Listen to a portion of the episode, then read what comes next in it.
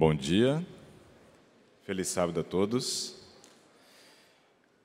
No tema de ontem à noite, nós começamos a falar a respeito de comportamento e tivemos como objetivo passar o comportamento do povo de Israel depois da libertação da escravidão.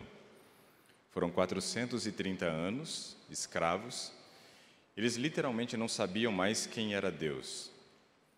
Eles tiveram que reaprender o conceito de quem era Deus. E ficaram no deserto durante 40 anos para aprender. Mas nós lemos lá em Salmo 78 ontem que eles não mudaram o seu comportamento. Eles continuaram pecando e os seus dias se dissiparam em súbito terror. Hoje eu queria trabalhar com vocês um pouquinho de um outro grupo, um grupo menor, um grupo formado por quatro pessoas: Daniel e os seus três amigos. Daniel é a figura central, é dos quatro talvez seja o mais importante e recebeu mais destaque. Mas os três amigos também estavam juntos de Daniel, desde quando você olha em Daniel capítulo 1, que cita os quatro, mas principalmente em Daniel capítulo 3, aonde conta um fato ocorrido com esses três jovens. E aí veja só. Ontem nós falamos de um grupo que nós chamamos de escravo braçal. Hoje nós vamos falar de um grupo que podemos chamá-los de escravo intelectual. A questão é que os dois grupos eles eram escravos. Um deles tinha que recolher a palha, fazer os tijolos e esse era seu ofício básico. Esses três jovens, eles foram colocados como líderes em determinadas regiões da Babilônia. Eles administravam determinadas regiões. E Daniel se tornou o conselheiro do rei. Esses quatro jovens, se a gente for observar, eles eram escravos, mas um escravo que nós chamamos de intelectual. E eu convido vocês então a abrir a Bíblia de vocês em Daniel capítulo 1, para a gente poder refletir em poucos versos de Daniel 1 e muitos versos de Daniel 3. Daniel capítulo 1, nós vamos ler o verso 8. Antes, nós vamos orar. Feche seus olhos. Senhor, obrigado pela oportunidade de mais uma vez estarmos neste local reunidos para adorar ao Senhor. Pedimos que o Espírito Santo, que já se faz presente, ilumine a nossa mente nos dê a compreensão da tua palavra, para que possamos retirar conceitos importantes, compreender os desejos que o Senhor tem para cada um de nós e que o Senhor nos confira força suficiente para implementar mudanças e viver de acordo com a tua vontade. Em nome de Jesus oramos. Amém. Daniel capítulo 1, verso 8 diz o seguinte: resolveu Daniel firmemente não contaminar-se com as finas iguarias do rei, nem com o vinho que ele bebia. Então pediu ao chefe dos eunucos que lhe permitisse não contaminar-se.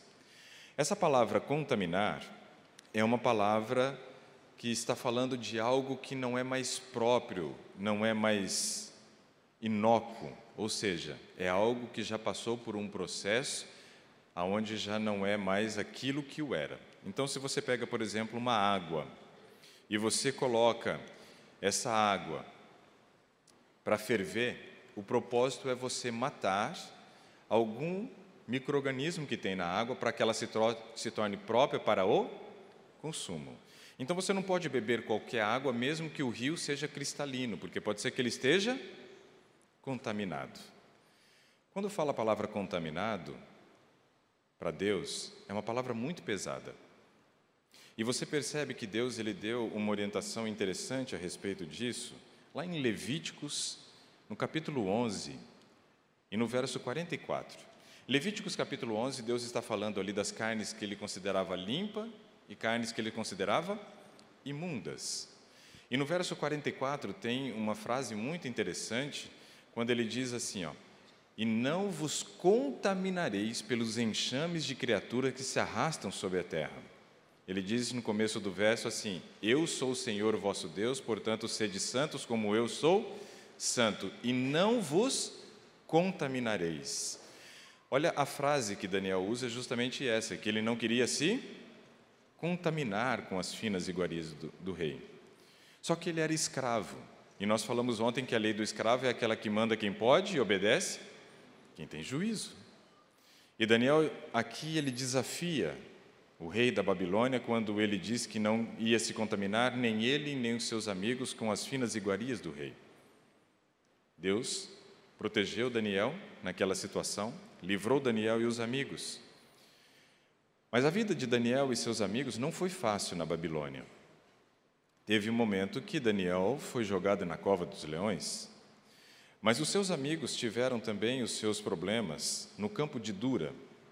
Era uma região de planície, e nessa região de planície, Nabucodonosor, depois de ter tido aquele sonho e foi revelado o sonho por Daniel, o que queria dizer cada parte do seu sonho, quando ele sonha com a estátua com a cabeça de ouro e o restante dela em outros metais, representando outros reinos, mas a cabeça era de ouro, representando a Babilônia.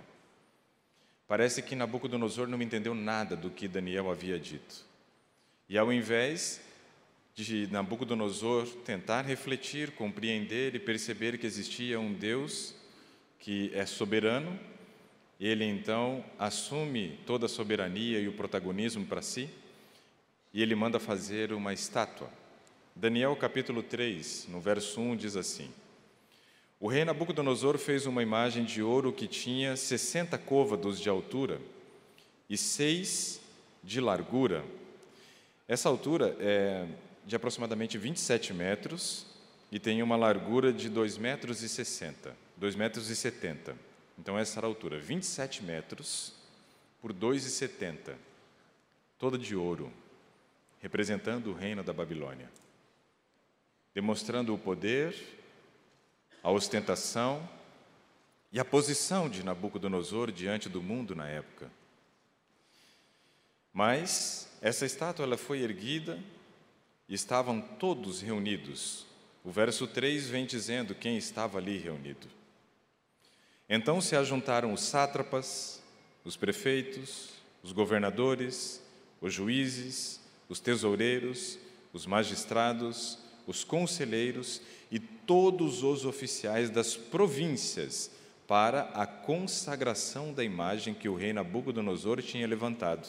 E estavam em pé diante da imagem de Nabucodonosor que ele tinha levantado. Então estava todo mundo reunido ali, os mais importantes do, da Babilônia, Estavam todos ali, diante daquela estátua. Era um dia de festa. Nabucodonosor buscava exaltação própria. Ele estava querendo demonstrar realmente o seu poder.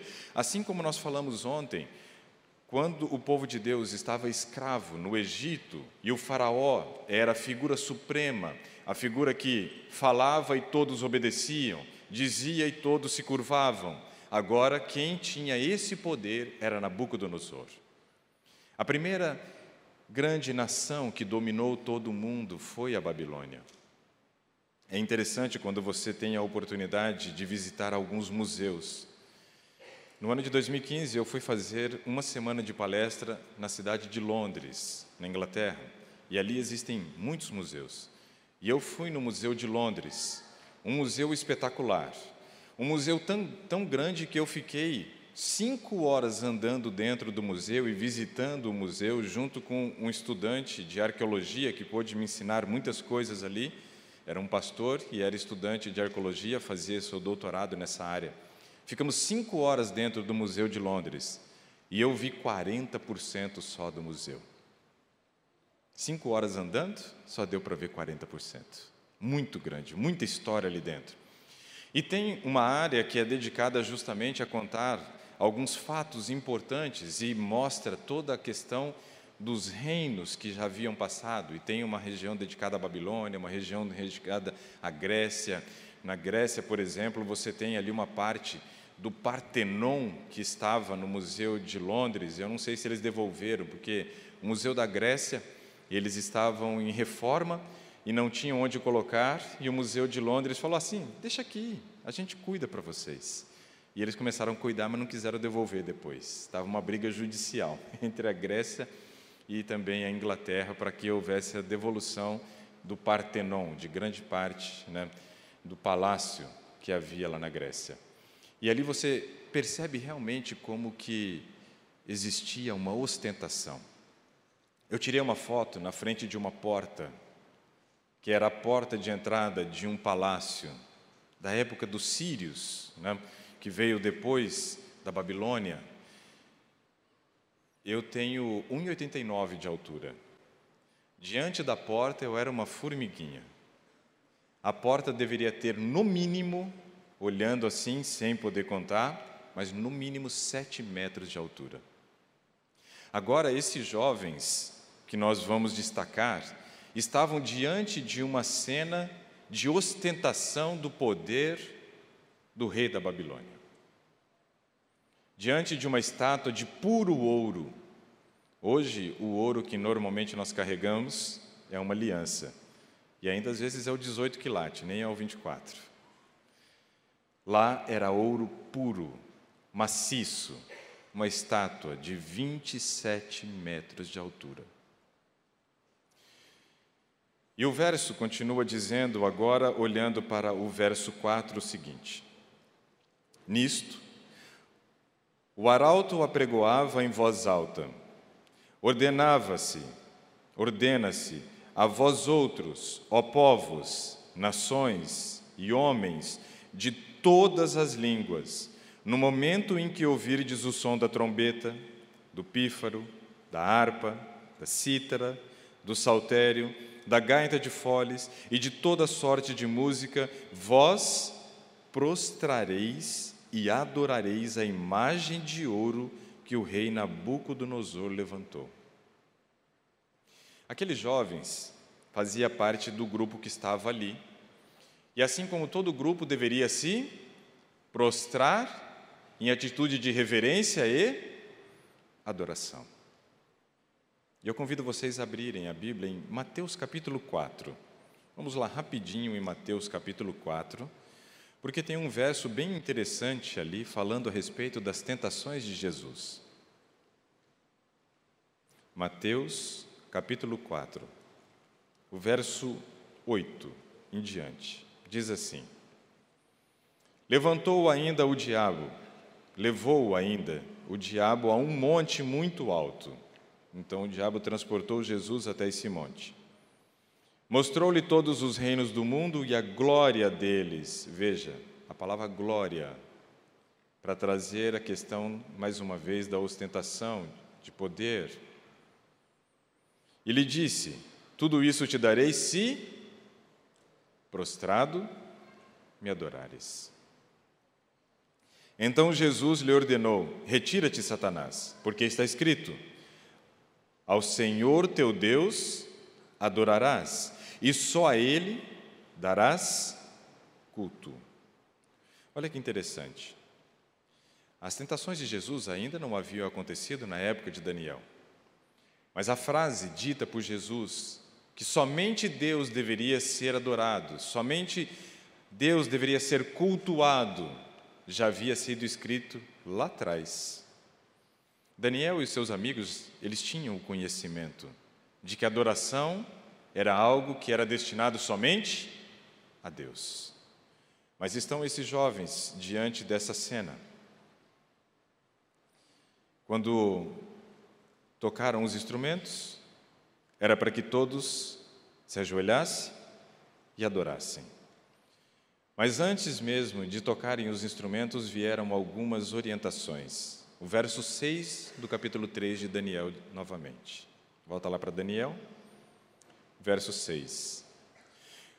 Qualquer que se não prostrar e não a adorar, será no mesmo instante, grave essa frase, mesmo instante quer dizer imediatamente. Se tocasse os instrumentos e alguém não se ajoelhasse, se prostrasse e adorasse, imediatamente, é isso que está querendo dizer, não havia mais negociação, não tinha mais nenhum tipo de orientação.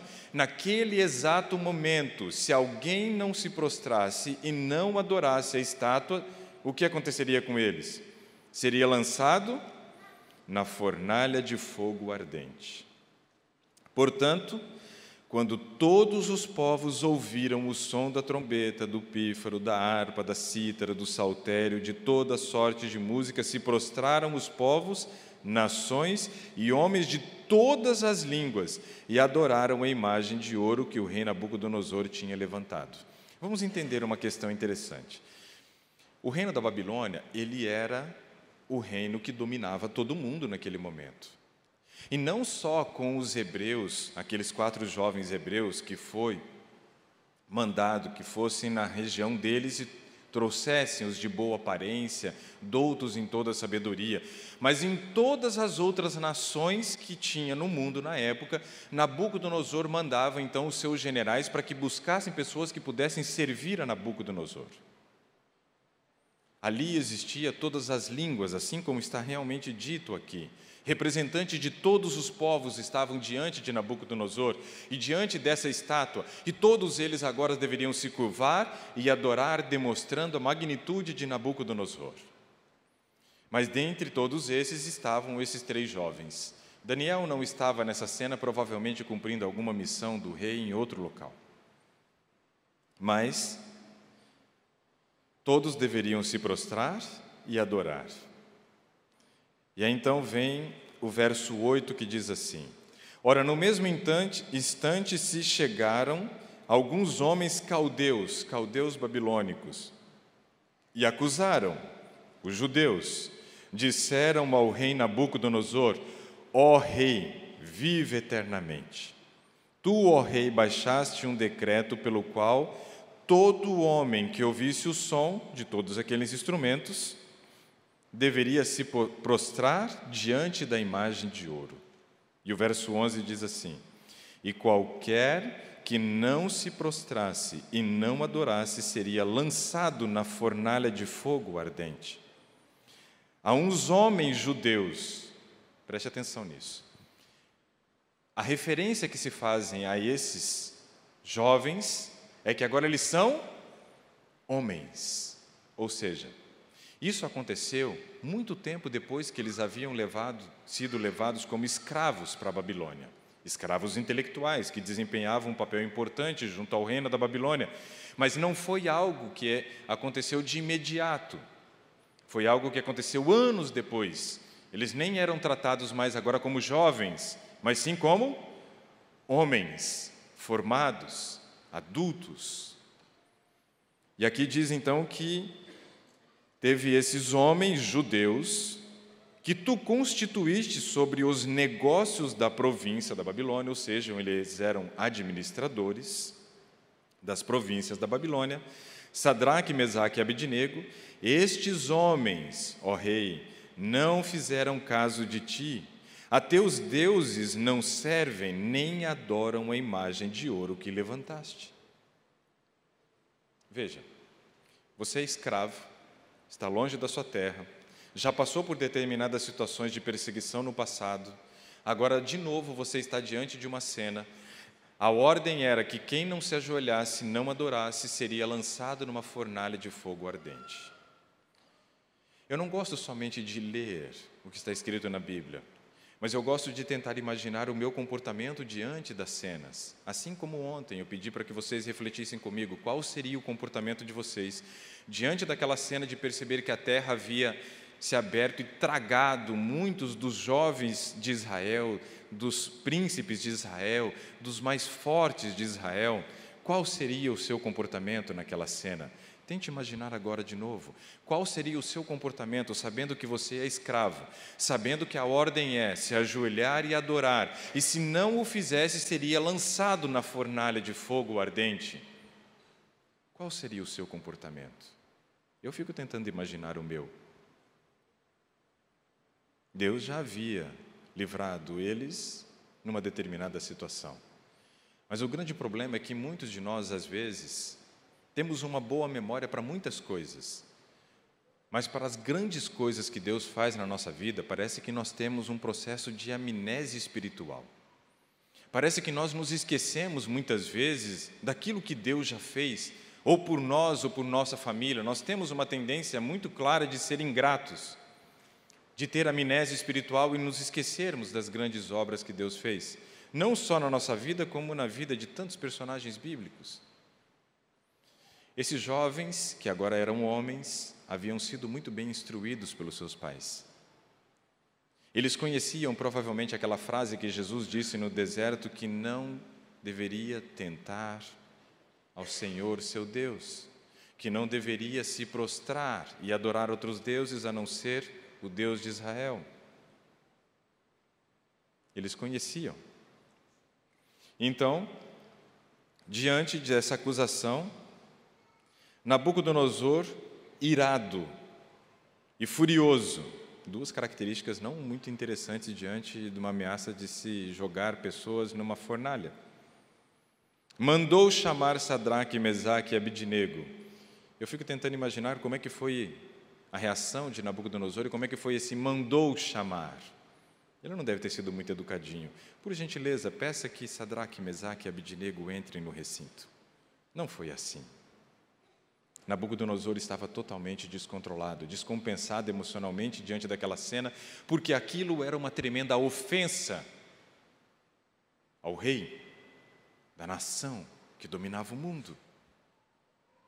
Nabucodonosor então manda que esses homens, Sadraque, Mesaque e Abidinego, fossem levados à sua presença. O verso 14 diz que falou Nabucodonosor e lhes disse: é verdade, ó Sadraque, Mesaque e Abidinego, provavelmente bem irado, que vós não servis a meus deuses, nem adorais a imagem de ouro que levantei? Qual era a ordem que havia sido dito? Que se alguém não se prostrasse, imediatamente seria feito o que com eles? Lançados na fornalha de fogo. O rei agora manda que esses quatro jovens, agora já homens formados, fossem trazidos à sua presença. Diz essa frase, e no verso 15 afirma para nós: Agora, pois, estáis dispostos, e quando ouvirdes o som da trombeta, do pífaro, cítara, harpa, saltério, gaita de foles, prostrai-vos e adorai a imagem que fiz, porém, se não adorares, serei no mesmo instante lançados na fornalha de fogo ardente? E quem é o Deus que vos poderá livrar das minhas mãos? O que eu quero que vocês analisem é o seguinte: se a ordem do rei já era jogar qualquer um que não se prostrasse e adorasse a estátua, naquele exato momento, por que o rei pediu que trouxessem esses três homens diante de si e novamente ele repetiu a mesma ordem que ele tinha dado e disse assim: Olha, eu vou dar uma chance para vocês. Por que o rei fez isso? Na sua condição e no seu cargo, mantendo a sua postura de rei cruel como era, ele não teria que ter trazido esses homens diante de si para questionar por que, que eles não o adoraram, por que que eles se negaram a se prostrar e dar uma nova chance. A postura do rei Nabucodonosor é uma postura de um rei fraco. A ordem de Nabucodonosor não foi cumprida, que era imediatamente lançar na fornalha. Não é um rei fraco. Na verdade, é um rei que reconhecia a importância desses jovens no seu reinado. Nabucodonosor não queria perder Sadraque, Mesaque e Abidinego. Sabia que provavelmente esses três homens eram os melhores administradores que ele tinha sobre as províncias da Babilônia. E nenhum rei é louco suficientemente para dispensar os melhores funcionários. Nenhum patrão de uma empresa vai ser louco de dispensar um de vocês, porque vocês serão os melhores funcionários, sim ou não? É, não sei, já fiquei na dúvida agora. Jovens com caráter, bem formados, bem instruídos, não são dispensados. Ninguém é louco de dispensar pessoas competentes. Ninguém é louco de jogar dentro de uma fornalha pessoas que têm competência. Só que o rei pede para que esses jovens venham à sua presença, agora já homens formados, para que eles tivessem a oportunidade de adorar a estátua, resolver o caso e Nabucodonosor sairia por cima da carne seca, como dizem, dizendo: Está vendo? Eu mando e eles obedecem. E não perderia assim os seus melhores funcionários. Só que nós estamos desde ontem enfatizando a questão do comportamento, estamos enfatizando a questão da postura, dos hábitos que foram construídos na nossa vida e que em 80% do tempo nos fazem agir sem pensar. O verso 16 diz que Sadraque, Mesaque e Abidnego responderam ao rei: Ó oh, Nabucodonosor, quanto a isto, não necessitamos de responder. Porque o rei diz assim: Quem livrará? Qual é o Deus que vai livrá-los das minhas mãos? E ele diz assim: Ó oh, rei, quanto a isso não é necessário nós te respondermos. E aí continuam dizendo no verso 17: Se o nosso Deus, a quem servimos, quer livrar-nos, ele nos livrará da fornalha de fogo ardente e das tuas mãos, ó Rei. Se não, olha a frase, fica sabendo, ó Rei, que não serviremos a teus deuses, nem adoraremos a imagem de ouro que levantaste. Ou seja, o recado era simples desses jovens para o rei: não perca mais o seu tempo, faz o que tem que ser feito.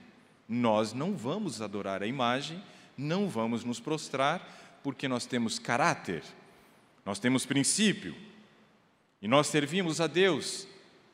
E se Ele quiser nos livrar, Ele vai, e se não quiser, tudo bem também. Não perca mais o seu tempo, ó Rei. Faz o que tem que ser feito. Isso não é para qualquer um. Isso não é postura para qualquer um. Alguém que confia muito em Deus pode ter esse tipo de postura. Alguém que desenvolveu um relacionamento com Deus tem condições de agir dessa maneira. Mas quando você não desenvolve um relacionamento com Deus, diante das dificuldades que vão aparecer na sua vida, e não dificuldades de ser jogado numa fornalha, mas as dificuldades quando vocês saírem, por exemplo, de dentro de uma instituição cristã e forem estudar num outro ambiente, por exemplo, na época da faculdade, e ali for colocado à prova a sua fé, for colocado à prova os seus princípios, ali você, dependendo do relacionamento que hoje você construiu com Deus, vai determinar o comportamento que você vai ter na, nessa situação. Eu quero relatar para vocês uma breve história. A minha primeira faculdade foi zootecnia, nutricionista animal, que trabalha na área de nutrição, reprodução e melhoramento genético animal. Foram cinco anos de faculdade, porque era de cinco anos o curso, integral. Eu tinha aula de manhã e à tarde, e muitas vezes tinha que ficar na faculdade à noite porque tinha monitorias ou algumas aulas especiais. Eu passava o dia inteiro na faculdade praticamente. Eu passei no vestibular com 16 anos. Eu entrei um ano mais cedo no colégio porque minha mãe dava aula num colégio e com quatro anos, como eu havia sido expulso do colégio que eu estudava, com quatro anos, né, bem legal né, eu era. Minha mãe precisou me levar para estudar no colégio que ela estudava e eles aceitaram que eu fizesse o primeiro ano do ensino fundamental com seis anos, quando começava com sete. Não tive reprovações, e com 16 anos estava fazendo o vestibular na Universidade Estadual de Maringá e fui aprovado para o curso de zootecnia. Já tinha passado quatro anos na faculdade quando comecei o último ano, o quinto ano da faculdade, com aquelas disciplinas que eram as disciplinas que a gente mais desejava, estudar as culturas. E ali naquele ano eu tinha bovinocultura, de corte e leite, estudar os bovinos. Tinha bubalinocultura para estudar os búfalos ovinocultura para estudar ovelha, caprinocultura estudava os cabritos, né? Mas na disciplina de ovinocultura, eu tinha um professor chamado Assis. E esse professor havia determinado que a nota de uma das provas, no valor de 10, seria tosquiar uma ovelha. A nossa prova prática seria tosquiar uma ovelha. E eu estava empolgado para o dia dessa prova prática, para tosquiar a ovelha. Porém, ele marcou essa prova prática para o sábado. E eu fui conversar com ele. E eu disse assim: professor, o senhor sabe que eu sou cristão e eu sou adventista do sétimo dia. E no sábado eu vou estar na igreja. Eu não tenho condições de fazer essa prova. E ele me disse: fala com seu pastor. Eu falei: a questão não é o pastor, a questão é o princípio. E por princípio, eu não vou fazer a prova. Ele falou: então você vai ficar com zero. Eu falei: eu sei disso. Ele falou: mas tem outros dois adventistas que vão fazer a prova. Eu falei: eles são adventistas. Eu sou cristão. Para mim não me importa só a placa da igreja que eu frequento, mas sim o princípio que está escrito na Bíblia. E como seguidor de Cristo, eu quero continuar obedecendo. E eu não farei a prova. Ele falou: Pois é, estamos com um problema, né? Eu falei: Eu sei. O que, o senhor me sugere? Ele falou: Faça a prova. Falei: Não farei. Mas eu tenho uma sugestão para o senhor. Posso dizer? Pode. A prova vale 10 e eu vou ficar com zero, né? Isso. A prova teórica também vale 10, né? Ele disse sim. Se eu somar a prova teórica, que vale 10, com a nota zero que eu vou ter na prova prática e dividir por 2, vai dar 5, né? Ele falou sim. E eu estarei reprovado na disciplina, né? Ele falou é. Eu falei, se eu tirar 10 na sua prova, que todo mundo diz que é difícil, o senhor me dá 6 de média? ele falou, se você tirar 10, você passa com 6. Falei, ok. A minha vida durante um tempo foi igual a das ovelhas, que pastavam a grama e eu comia as páginas do livro de Ovinocultura. Eu nunca estudei, acho que tanto, por uma prova quanto essa. Porque agora não estava em jogo somente passar de ano, mas sim a questão do caráter que havia sido colocado à prova. Mas o princípio também de Deus, de que eu falei, não, eu sou cristão e eu não quero abrir mão dos meus princípios. E eu tive que estudar. E eu tirei 10 na prova. E eu passei com 6. Eu não fui ameaçado de ser jogado numa, numa fornalha, como vocês também provavelmente não serão. Mas a vida vai trazer muitas provas para vocês. O caráter de vocês vai ser testado todo o tempo, e já o é testado. Mas depois que vocês estiverem na universidade, depois que vocês entrarem no mercado de trabalho, vocês serão testados diariamente. Só não serão testados 24 horas, porque num período das 24 horas vocês estarão dormindo, mas no restante do tempo, o caráter será provado o tempo todo. Dependendo do relacionamento que hoje você constrói ao lado de Deus, não importa a prova que virá, sua resposta será Sim, sim, não, não. Esses jovens já tinham a decisão deles tomada, mesmo que a ameaça ainda não tivesse sido feita. E eles então decidem não se prostrar. O verso 19 diz então que Nabucodonosor se encheu de fúria. Como é que ele estava antes? Ele estava irado e furioso. Agora eles estão um passo além. Agora ele se encheu de fúria. Eu fico imaginando os jovens olhando nos olhos de Nabucodonosor, dava para ver de repente o reflexo das labaredas de fogo da fornalha. Nabucodonosor se encheu de fúria e transbordando, transtornado, o aspecto do seu rosto contra Sadraque, Mesaque e Abidinego, ordenou que se acendesse a fornalha sete vezes mais do que se costumava. Essa fornalha provavelmente era o forno que era usado para queimar os tijolos que os escravos produziam. Ele pediu para que fosse colocado combustível suficiente para que a temperatura da fornalha atingisse sete vezes mais. Quando a gente está num laboratório de bromatologia para fazer análise de alimentos, existe um forno que nós utilizamos nesse laboratório de bromatologia, que a temperatura desse forno, para poder queimar o alimento e você ficar somente com as cinzas do alimento, ela atinge 1200 graus Celsius nesse forno. Ele é chamado de mufla. É um forno pequeno com uma porta dessa espessura de aço. E lá dentro você coloca alguns vidrinhos de porcelana com o alimento que você quer queimar. Nós chamamos isso de cadinho. E aí nós colocamos ali dentro, aquilo incinera o alimento. Sobra somente as cinzas. Provavelmente essa fornalha de Nabucodonosor era um forno, uma mufla gigante, agora com sete vezes mais temperatura do que o de costume. Mas a ira de Nabucodonosor era incontrolável. Nada poderia aplacar, porque o desrespeito daqueles jovens ao fazerem a atitude que eles fizeram diante de todos os líderes do reino da Babilônia, era inadmissível.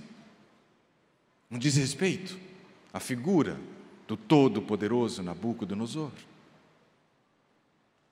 O verso 20 diz: Ordenou aos homens mais poderosos que estavam no seu exército que atassem a Sadraque, Mesaque e Abidinego e os lançassem na fornalha de fogo ardente.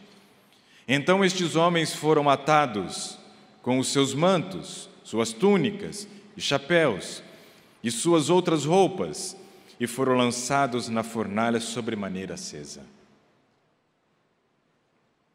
Porque a palavra do rei era urgente e a fornalha estava sobremaneira acesa. As chamas do fogo mataram os homens que lançaram de cima para dentro a Sadraque, Mesaque e Abidinego. O fogo estava tão quente, a fornalha estava tão quente, que só o ato de chegar próximo da fornalha já fez com que aqueles outros homens do exército, os mais poderosos, morressem.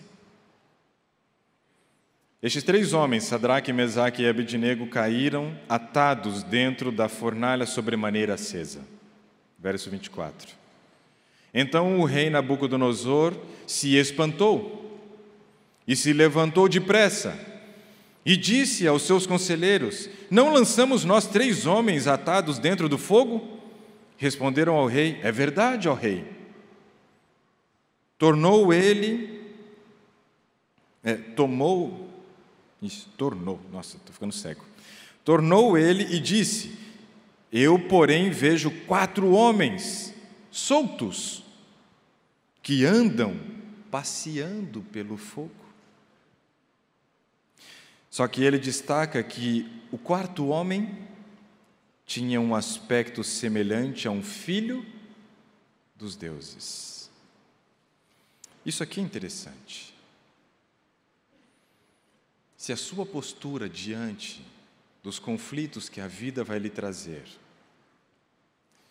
diante das situações que a vida nos apresentará, você mantiver os seus princípios, quem virá te socorrer?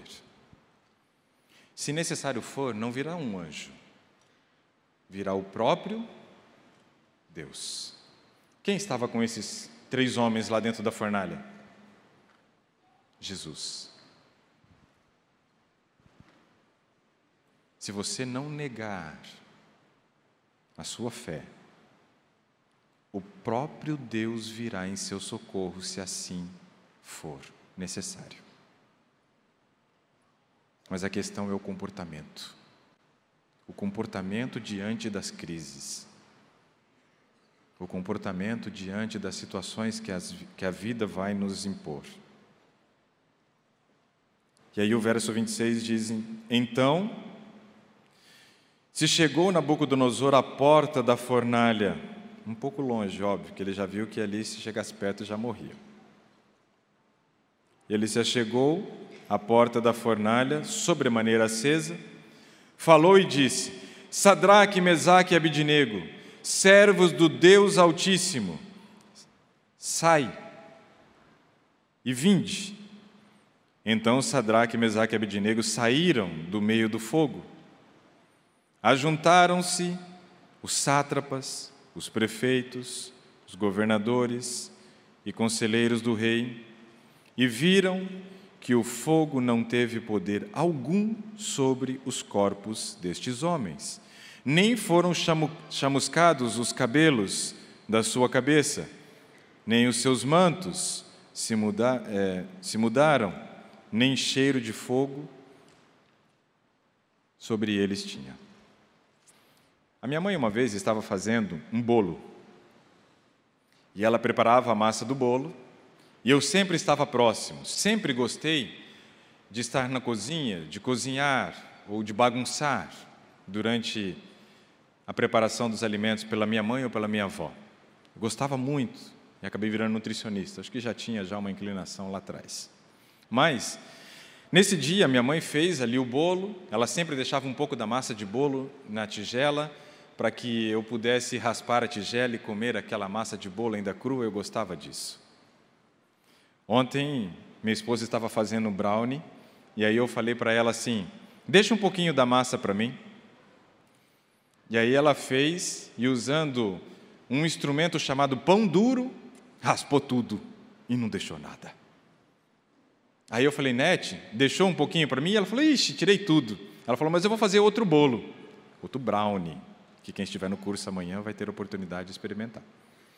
E aí eu, ela falou, eu vou deixar um pouquinho desse. E aí ela deixou. E aí eu me lembrei dessa história ontem e falei, eu vou compartilhar essa história lá na hora que eu estiver trazendo a mensagem. A minha mãe preparou a massa do bolo, deixou um pouquinho da massa, eu comi a massa, e ela foi e colocou o bolo no forno. E de repente ela percebeu que o forno não estava aceso, havia apagado. E ela então veio com uma caixa de fósforo, e eu, como toda criança curiosa, fui e enfiei a cara junto na frente do forno para ela novamente acender o fogão, ali o forno do fogão. E ela riscou o fósforo e tinha um pouquinho de gás acumulado ali dentro. E gerou uma pequena explosão. Né? Saiu aquela labareda de fogo.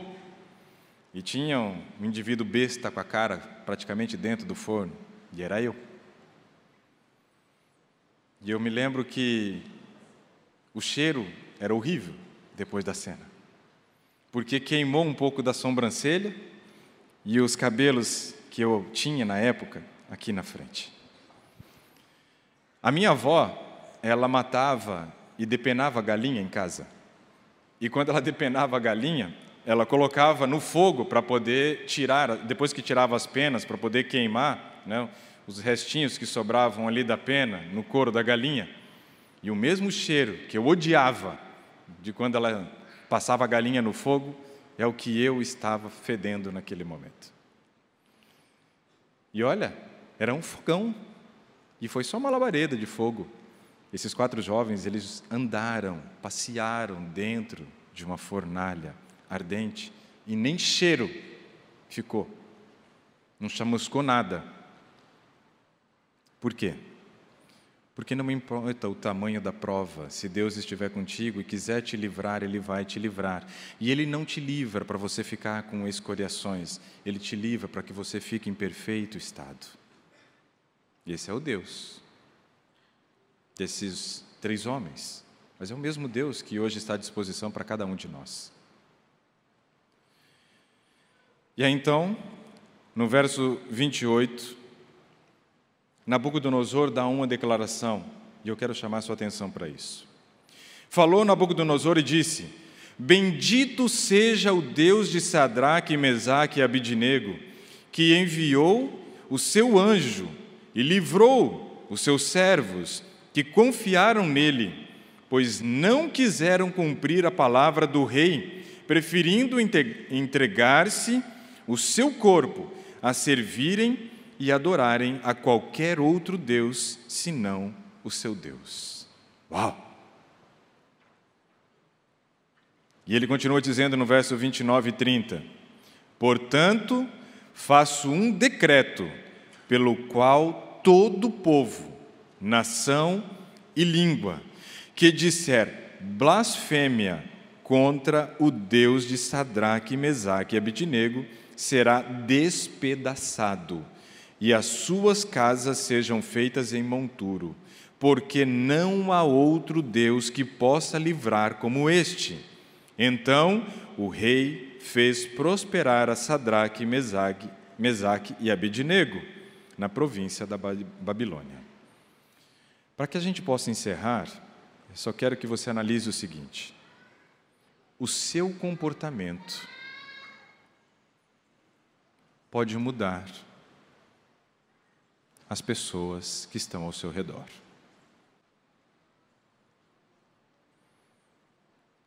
Postura é algo que o mundo precisa.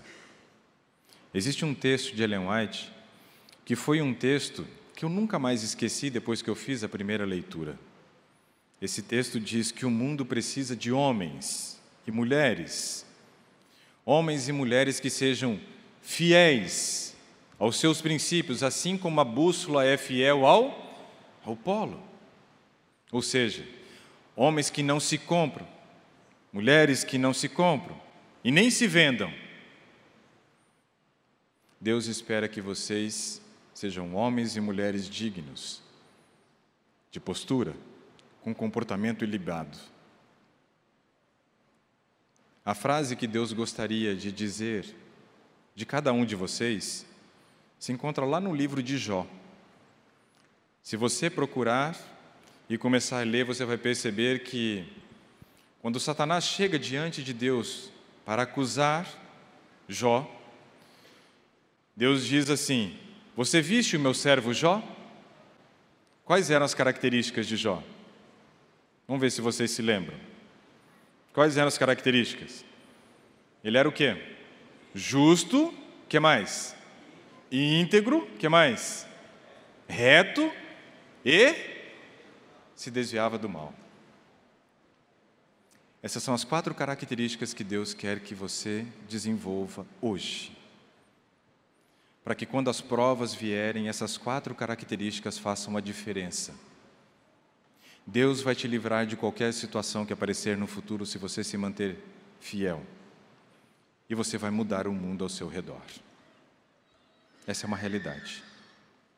Mas não ache que a vida vai ser fácil e não ache que não virá tentações sobre vocês, das quais muitas vezes você acha que não é capaz de suportar. Deus estará ao seu lado. Ele vai te livrar. Seja na fornalha ou em qualquer outra situação. Mas Ele pretende que você desenvolva integridade, justiça, que você seja reto e que você se desvie do, do mal. Essas características são as características que Daniel e seus amigos desenvolveram e são as mesmas características que hoje nós precisamos desenvolver. A vida não será uma vida com mar de rosas, terá muitos espinhos pelo caminho, mas não temo, Deus é contigo. Independente da situação, Ele estará ao seu lado. A minha esposa vai cantar um último hino neste momento e fala justamente a respeito de não temer. Chama-se Eu Não Temerei a Noite. Nós não precisamos temer a noite, não precisamos temer a escuridão, não precisamos temer as dificuldades que a vida nos impõe, se nós estivermos juntos a Deus, porque Ele será fiel. Deus abençoe vocês.